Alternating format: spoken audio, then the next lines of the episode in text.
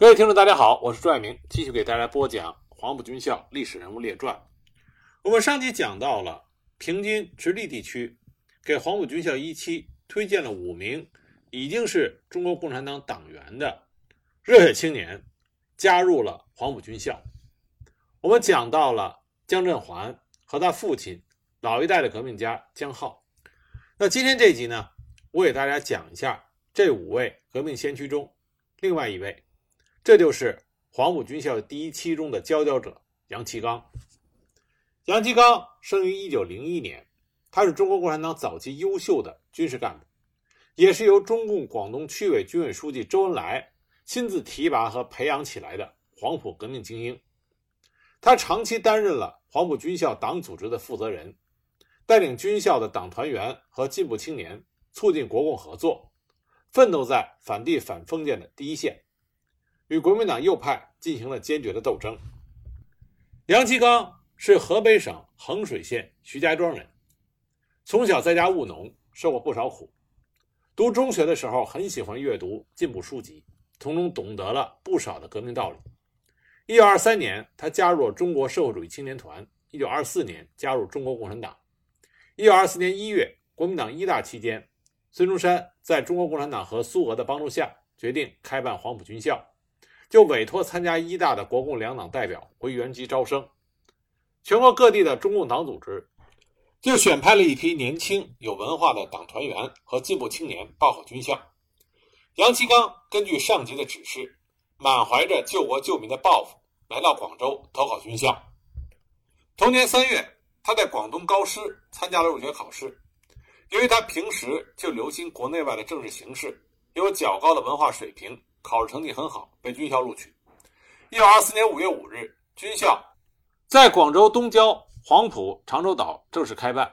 杨其刚考入黄埔军校第一期学生第一队。学生第一队有一百二十九人，都是入学考试成绩最优秀的学生，其中有著名的共产党员蒋先云、徐向前和后来成为国民党要人的邓文仪、贺中涵、曾国情等人。杨其刚当时二十三岁。他深深地认识到开办黄埔军校的重要意义。他认为，创立这个学校的目的是因为以前并没有一个有力量、有纪律的党作为领导革命运动的中心，更没有一个真正的革命军来做这个运动的武装先锋队。所以，民国十三年来的历史只是帝国主义军阀及反革命派勾结起来剥削人民，或因利害不同而相互残杀的历史。他牢牢地记住了。孙中山先生在第一期开学典礼上的讲话，孙中山说：“要从今天起重新来创造革命的基础，另外成立理想上的革命军。”杨其刚将孙中山的这句话作为自己的座右铭，在日后写的文章中一再的引用，激励自己投身到大革命的洪流中。黄埔军校一期生中有共产党员、青年党员五六十人，占学生人数的十分之一。刚开始，军校内并没有成立共产党组织。杨其刚与同学中的共产党员蒋先云、陈赓、王长等保持着密切的联系，互相交换意见，提高自己的政治觉悟。一九二四年九月，经军校政治教官张申府的推荐，周恩来从法国归来，被廖仲恺委任为军校政治教官，给第一期学生讲授政治经济学。中共广东区委和周恩来十分重视黄埔军校党组织的建立，决定成立中共黄埔军校支部。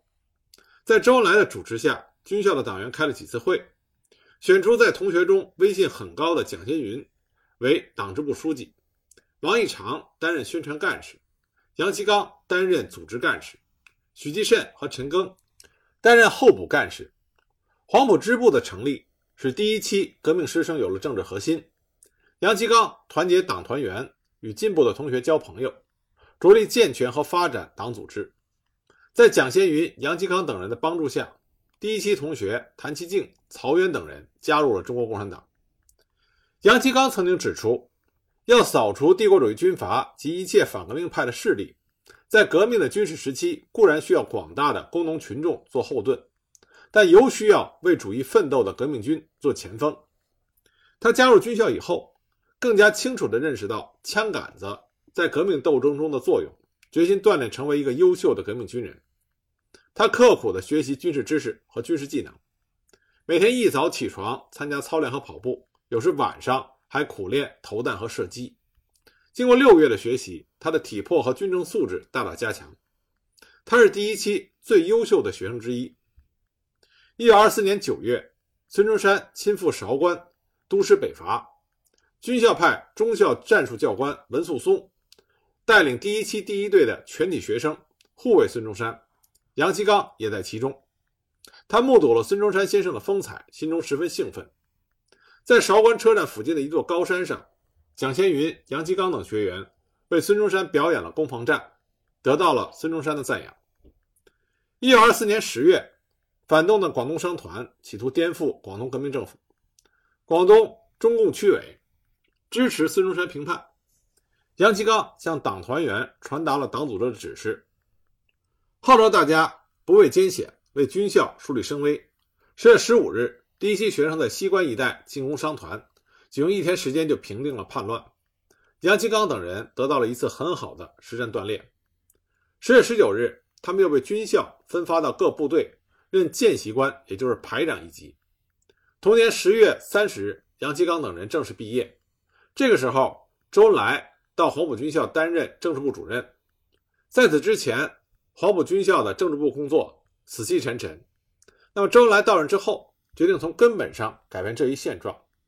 他首先从军校第一期毕业生中选调了杨其刚、洪建雄、王义长三名共产党员到政治部担任见习干事。杨其刚等人早就知道周恩来是杰出的革命家，十分乐意在他的领导下从事政治工作。他们到政治部报道之后，周恩来立即召集他们研究工作计划。周恩来征询了杨其刚等人的意见，然后跟他们说：“过去黄埔军校政治部是个空架子。”学校没有多少真正进步的政治工作可言。杨其刚深表赞同。周恩来又接着说：“说你们看，蒋校长办公室门前挂的是于右任先生为他写的‘登高望远山，立马定中原’的对联；学生们手中流传的是蒋校长主持编写的《曾左治军语录》。这样怎么能把学生们训练成真正革命的军事干部呢？我们今后要努力改变这种状况。”真正在军校中推行列宁创造红军的经验。周恩来根据政治部的实际工作情况，分配杨其刚担任宣传股员，王义长担任组织股员，洪建雄担任编辑。他们马上着手建立了政治部正常的工作秩序和政工制度。首先，在军校的政治课中增加了社会发展史、帝国主义侵略中国史、各国革命史等课程。另外，在新成立的校军教导团第一团中，建立了党代表制度，蒋先云、李之龙等人被调去担任了各连党代表。杨其刚、洪建雄还编辑出版了《士兵之友》的版报。这份板报内容生动活泼，充满朝气。除了抄写在墙报栏上以外，还油印出来，分发到各学生队以及校军教导团各连。周恩来对这份板报十分重视，指定杨其刚在编报的时候。要参考广州各大报纸的重要新闻，周恩来叫王义长整理各大报纸的简报，供杨其刚等人查阅。《士兵之友》是黄埔军校第一份板报，杨其刚为了编好它，花了不少的心血。在周恩来的指导下，蒋先云、陈赓、杨其刚等人还成立了雪花剧社，上演了《皇帝梦》《革命军》等话剧。周恩来的工作作风非常严谨。吩咐杨其刚等三人轮流整理政治部的工作日记，他每天都要审阅。从此，军校的政治工作蓬勃地发展起来，有力地配合了军事教育。杨其刚在后来回忆这段历史的时候，曾经指出，黄埔军官学校成立既有党代表和政治部，不过最初政治部组织极简单，除了主任及临时教官仅能到校授课以外，几乎再没有什么人。第一期学生毕业之后。政治部才稍具规模，两年多的教训，知道政治工作对于军队的重要，有感过去政治工作的缺陷。一九二四年十一月，黄埔军校第二期开办。鉴于中共黄埔支部的负责人蒋先云、陈赓、许继慎等第一期学生已经毕业离开军校，而各地又有一批党员进入第二期学习，中共广东区委决定改选党支部，杨其刚担任了党支部书记。于洒度为组织干事，周恩卫、周逸群为宣传干事，王义长、麻直为候补干事。同年十二月，周恩来为了适应形势的发展，扩大了军校政治部的机构，设立了指导股、编纂股、秘书股三股，负责全校的政治训练、党务工作。杨其刚被委任为编纂股的主任。指导秘书两股的主任也由共产党员王义长和黄鳌担任。杨其刚在担任了军校党组织领导职务之后，变得更加的成熟。他除了带领军校中的党团员开展工作以外，还注意团结进步青年和国民党员。一九二四年十二月底，杨其刚等人决定以第二期的共产党员为核心，建立一个火星社作为党的外围组织。该社先后发展了社员近百人。其成员以后大多数加入了共产党。一九二五年一月，苏俄顾问包罗廷发起了组织青年军人社，杨其刚和王一飞、胡炳铎等共产党员踊跃的参加。同年二月，蒋先云、李之龙等人根据周恩来的指示，成立了中国青年军人联合会，就是青军会。成员有在粤各军进步军人，杨其刚也是该会的骨干人物。杨其刚认为，黄埔。实在是现代中国青年一个重要而且实际的出路，不仅中国，而且是东方各弱小民族革命青年的一个集合场。因为黄埔既能解决一般青年的各种困难问题，又能满足他们革命情绪的要求，更是东方各弱小民族学习革命方略及战术的一个总机关。黄埔学生的籍贯便于各省、各特别区及各东方弱小民族，他们通常以同志的资格。站在党的观点上，如兄弟一般的研求革命的学问。他觉得黄埔学生中有很多热血青年，绝大多数人是抱着救国救民的志愿前来学习的。因此，杨其刚很喜欢与同学中的有识之士交朋友。他不仅与共产党员们合作的很好，还与一些思想右倾的同学接触，启发他们支持国共合作。他利用在政治部任职的方便，经常到各机构和学生队。与共产党员联系、布置工作和听取汇报，使第二期中的党团员随时能够得到上级党组织的指示精神。他还经常利用假日到广州的省港罢工委员会、国光书店、农民运动讲习所三个地方，召集党员开会和进行党组织生活。他们称这三处为革命俱乐部。一九二五年二月一日，广东革命政府举行了第一次东征，周恩来担任校军政治部主任。率领政治部的王义长、洪建雄二人一同赶赴东江前线，杨锡刚被留在军校政治部工作。共产党员包惠僧接替周恩来担任了黄埔军校政治部主任。杨锡刚和包惠僧经常在一起研究工作。每天晚上十点钟，熄灯号吹响之后，杨其刚和周逸群、于洒度、黄鳌等党支部成员就汇集到包惠僧的寝室，召开秘密会议，商量党组织的工作安排。同年三月，第一次东征取得胜利。四月二十四日，贺中涵、曾扩情、潘又强等黄埔学生成立了一个反共组织，这就是孙文主义学会，国民党右派的组织，与青军会进行对抗。从此，黄埔师生中就产生了两种思想和势力的斗争。在激烈的斗争中，杨其刚沉着老练，既与国民党右派分子进行坚决的斗争，又力求避免无原则的纠纷。因而没有酿成重大的冲突。同时，杨其刚等人根据周恩来的意图，一方面积极发展党员，扩大党组织；另一方面采取秘密小组的方式开展党团活动，不给敌人抓住把柄。一九二五年六月，杨希敏、刘振环在广州叛乱，黄埔军校校军奉命回师平叛。包惠僧、杨其刚等人挑选了几十名党团员和进步学生，组织了一个全副武装的宣传队。在叛军溃败之后，进入到广州市区，驱逐散兵游勇，救济难民和安定民心，维持社会秩序。六月十二日，杨刘叛乱被平定，校军捕获了数千名俘虏。这一大批俘虏被押到黄埔军校暂时关押。杨其刚率领政治部的职员和入伍生管理这些战俘，他们既要布置警卫，又要对敌俘进行宣传教育，还要筹措伙食。一天多的时间没有休息。直到校军凯旋回到黄埔，一切恢复正常，杨其刚才松了一口气。一九二五年七月一日，黄埔军校第三期学生正式入学，军校政治部主任改由邵力子担任，共产党员鲁毅担任副主任，聂荣臻不久也担任了政治部秘书。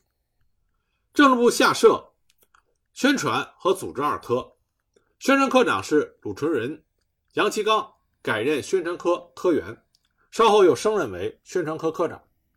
中共广东区委军委根据军校第二期学生已经毕业离校，决定改组黄埔支部，杨其刚再次担任支部书记，曹素民担任组织干事，宣传干事为段子忠，段祺凯为候补干事。在此四人中，除了杨其刚。是第一期学生外，其余都是第三期学生。周恩来已经辞去了军校政治部主任，改任国民革命军第一军政治部主任等职。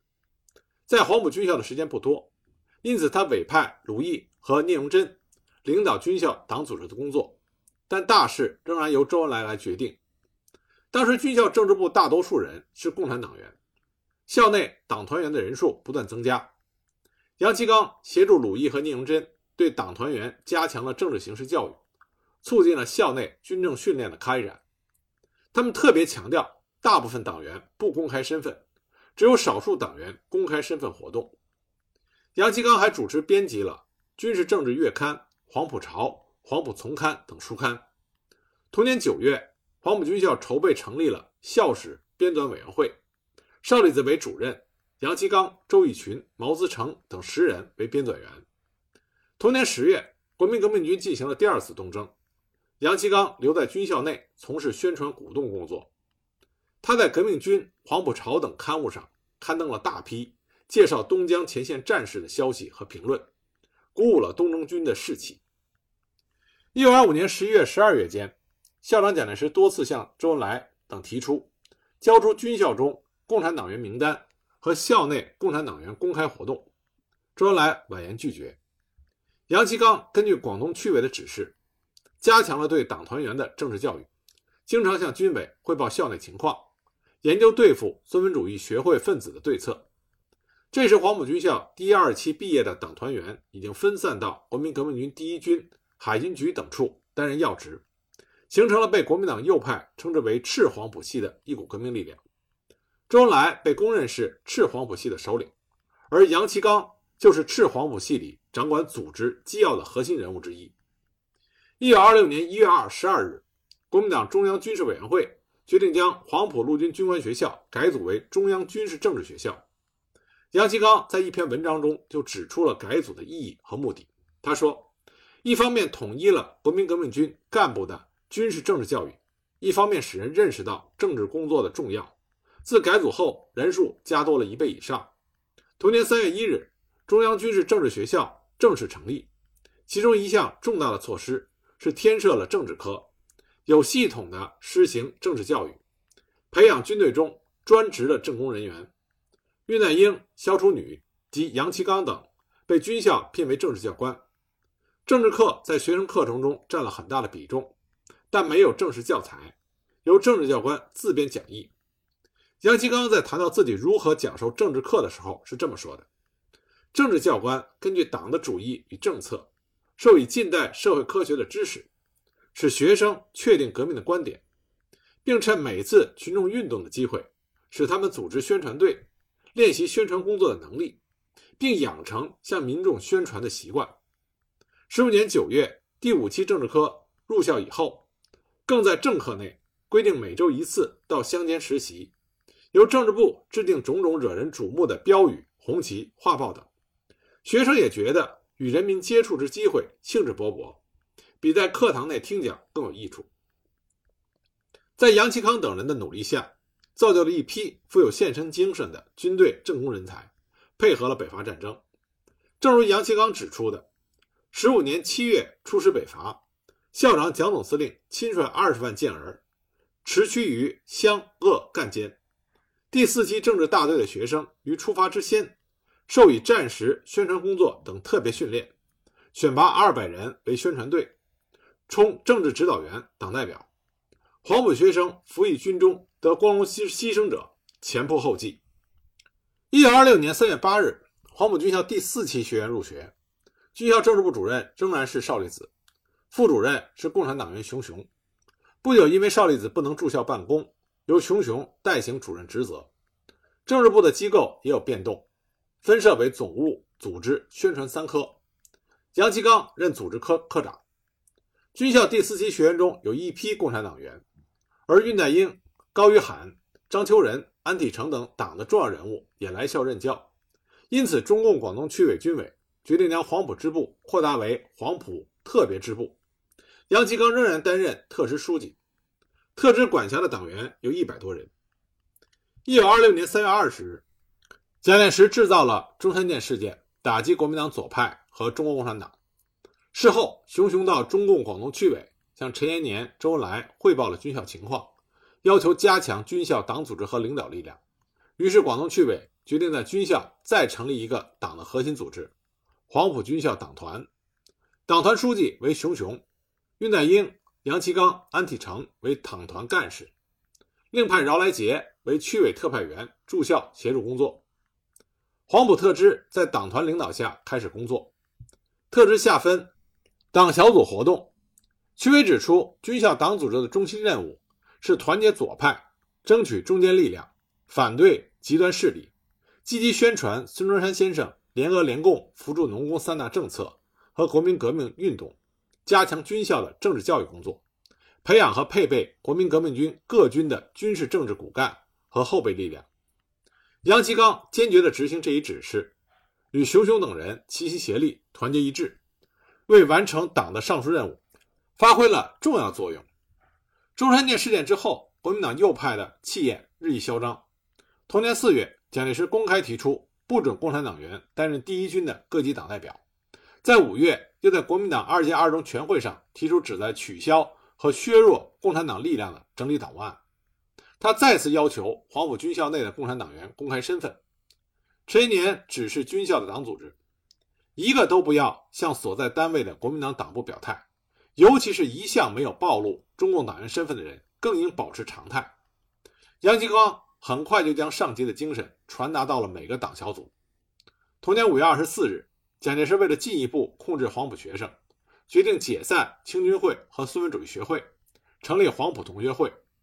他指示曾国情、贾伯涛等人进行筹备工作，但是考虑到共产党在黄埔军校的势力，又安排了蒋先云、杨其刚等人参加。六月二十七日，军校举行了师生恳亲会，正式成立黄埔同学会，以蒋介石为会长，杨其刚。以第一期学生代表的身份当选为同学会代表。六月二十九日，杨其刚又和蒋先云等十二人一起被蒋介石指定为黄埔同学会的监察委员。黄埔同学会初期虽然有不少共产党员担任会务工作，但实权掌握在蒋介石的心腹当中。杨其刚实际上很少过问会务，只挂了一个虚衔。不久，这个机构就成为蒋介石迫害黄埔进步师生的工具。一九二六年六月二十八日，蒋介石在黄埔军校总理纪念周上讲话，胁迫军校跨党的共产党员或者退出国民党，或者退出共产党，限期三天。杨其刚是在第一期学习期间集体加入国民党的，是已经公开了共产党员身份的跨党党员。他坚决不肯放弃自己的信仰，他和蒋先云、陈赓等人一起宣布退出国民党。但是军校党组织仍然根据区委和周恩来的指示。要求一些新入党或者没有公开活动的共产党员仍然留在国民党内。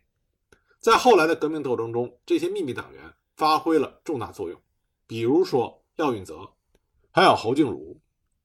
一九二六年七月，北伐军正式的誓师出发，黄埔军校很多共产党员都奔赴前线。杨其刚除了在校内加紧宣传北伐以外，还注意联络陆续到学校的第五期学员中的党员。其实周恩来已经离开了广州，杨其刚直接由中共广东区委军委书记熊雄领导。每逢星期天，他都会去广州市内月华路广东油业工会参加区委的军委会议，听取陈延年等人的指示。同年十一月十五日，军校第五期开学，杨其刚继续担任第五期的政治教官和军校政治部党务科科长。同年十二月，军校国民党特别党部成立了宣传委员会。杨其刚代表党务科参加委员会的工作。这个时候，恽代英已经奉命主持武汉分校的工作，聂荣臻也被广东区委派到北伐军中。军校中的中共党组织是由熊雄、杨其刚、安体成、劳来杰主持，杨其刚继续担任特支书记，安体成是政治部的宣传科长。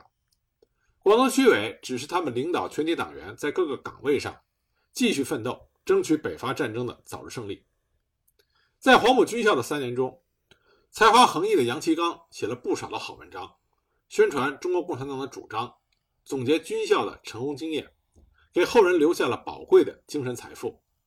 一九二六年一月一日，他在黄埔潮上发表了一年来本校之经过，回顾了黄埔军校建校一年来的经过。同年。在黄埔潮第二十九期上，他发表了纪念列宁逝世二周年一文。一九二七年三月一日，他在黄埔日刊上发表了长篇文章《本校之概况》。他指出黄埔军校所能产生的巨大影响和成绩，主要有两个特点。第一个特点是政治工作。他说，黄埔陆军军官学校在极简陋的物质设备环境中，对于学生除了授以下级军官必须的军事知识外，附授以政治教育。使其明了社会、经济、政治、历史及主义、党纲、政策等，即不仅知道枪是怎样放法，而且知道枪要向什么人发。第二个特点是执行了孙中山先生的新三民主义和国共合作政策。杨其刚指出，中国国民党改组既规定了具体的革命政策，其中最重要而在黄埔实施最明显的，要算是农工政策、联俄政策和联共政策。杨其刚认为，黄埔学校的军事教育亦极具特色。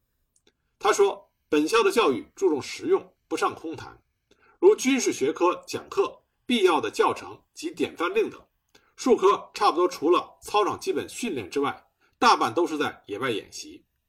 事实是，广东两年多来的政局几乎大半都是在战争状态，黄埔学生没有一期能够在校平安授课的。”每遇一次战事，他们所学的能够马上用到实际中去，射击演习更是每周的常客。杨其刚指出，我们可以说，中国国民党的改组开创了中国革命史上的新纪元，而黄埔军官学校的成立，也同样是在中国革命战史上划开了一个新的时期。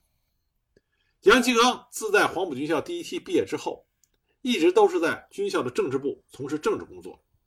他认为政治工作是革命军队建设的重要环节。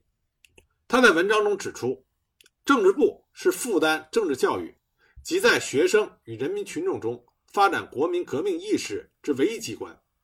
政治部对党及党代表负责，党代表命令及指导政治部，务使严重的军队纪律在正确的政治认识和指导之下，以巩固战斗力之基础，使部队成为严密的组织。杨其刚长期负责黄埔军校党组织工作，他工作细致，作风艰苦朴素。他经常理直气壮地宣传党的国共合作主张。他公开地指出，美籍学生不仅有单纯的国民党员，而且有第三国际支部的中共党员。在中国受到国际帝国主义侵略剥削的政治经济环境之下，有了无产阶级群众，当然会有无产阶级政党的组织。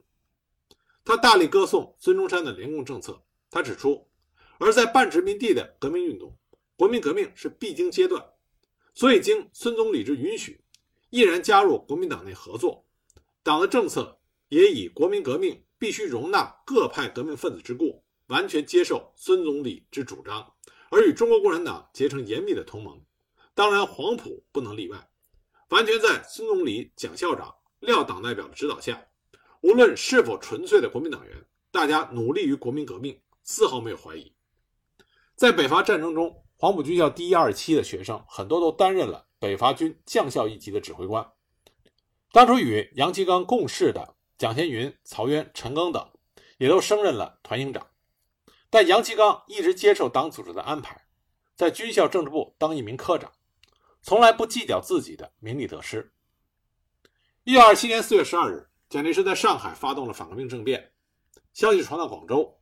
杨其刚等人急忙与广东区委军委负责人黄锦辉联系，黄锦辉传达了上级指示，保持镇静，提高警惕。四月十四日，广东的李济深开始对共产党员下毒手。当天晚上，黄埔军校教育长兼代校长方鼎英与军校的政治部主任熊雄谈话，劝熊雄离开军校出国。熊雄从方鼎英口中知道了国民党广东当局要进行清党的行动，决意离开。临行前，他找了杨其刚、安体成、饶来杰等军校党组织重要人物谈话。他勉励杨其刚等人要继续争取群众。杨其刚他们劝熊雄尽快离校。四月十五日早晨，饶来杰到广州向王黄锦辉汇报情况。黄要求饶不回学校，留在军委共商军校党团员转移事宜。黄锦辉还派联络员通知杨其刚，要杨其刚主持军校党组织的一切事务。杨其刚这时候已经意识到形势严峻，就通知一些已经公开身份的党团员设法逃走，如没有暴露身份的，不要轻举妄动。四月十八日，黄埔军校当局召集全体师生在俱乐部和操场开会，正式实行反共清党。而杨其刚和萧楚女、入伍生部的政治部主任谭其敬是敌人缉拿的主要目标。一天之内，杨其刚等四百多名革命师生被捕，这就是四一八惨案。萧楚女因为肺病在东山医院养病，被军警捕去，壮烈牺牲。军校政治部主任熊雄和政治部宣传科长杨其刚于一九二七年四月十五日在广州被捕，不久即遭枪决。杨其刚被杀的时候年仅二十六岁。杨其刚是黄埔军校一期中被培养出来的杰出的政治工作者，他的政治工作能力之强，受到了周恩来、聂荣臻这些与之共事者的交口称赞。很可惜，他过早的牺牲了。如果他能够活下来，他一定会为中国共产党领导下的军队的政工工作建设做出。非常重大的贡献。